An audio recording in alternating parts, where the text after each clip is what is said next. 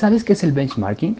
¿Cómo hacerlo? ¿Para qué nos sirve? ¿Cuándo aplicarlo? Hola muñecos, soy Jorge Bonilla, mejor conocido como Pato. Para quien no lo sabe, el benchmarking se refiere a la práctica de estudiar a la competencia y es importante incluirlo en nuestra estrategia de marketing digital, ya que esto nos pone al día en cuanto a prácticas de marketing, tendencias, trending, copywriting, etc. Solo que algunas personas le dan un mal uso y se dedican a copiar los contenidos sin agregarles valor alguno. No tienen en cuenta que para llegar a ese contenido se hace un estudio de público, una parrilla de contenidos y un funnel de ventas, que está diseñado para conseguir una conversión en específico.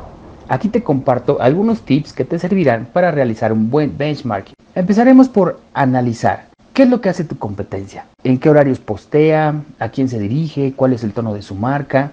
Todo eso te va a servir para ocupar lo bueno y no hacer lo que esté haciendo mal.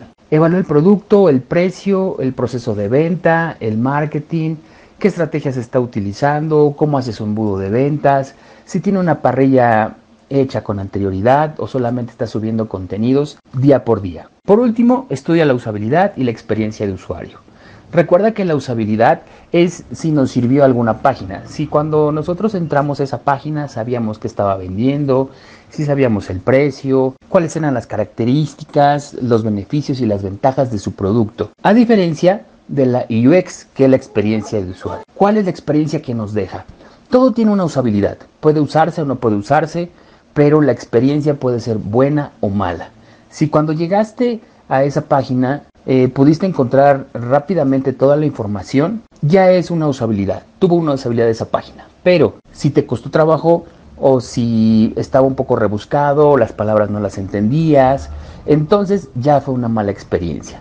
Bueno muñeco, espero que te haya servido este contenido y si te ha pasado que alguien haga mal uso de tu contenido, cuéntamelo en los comentarios.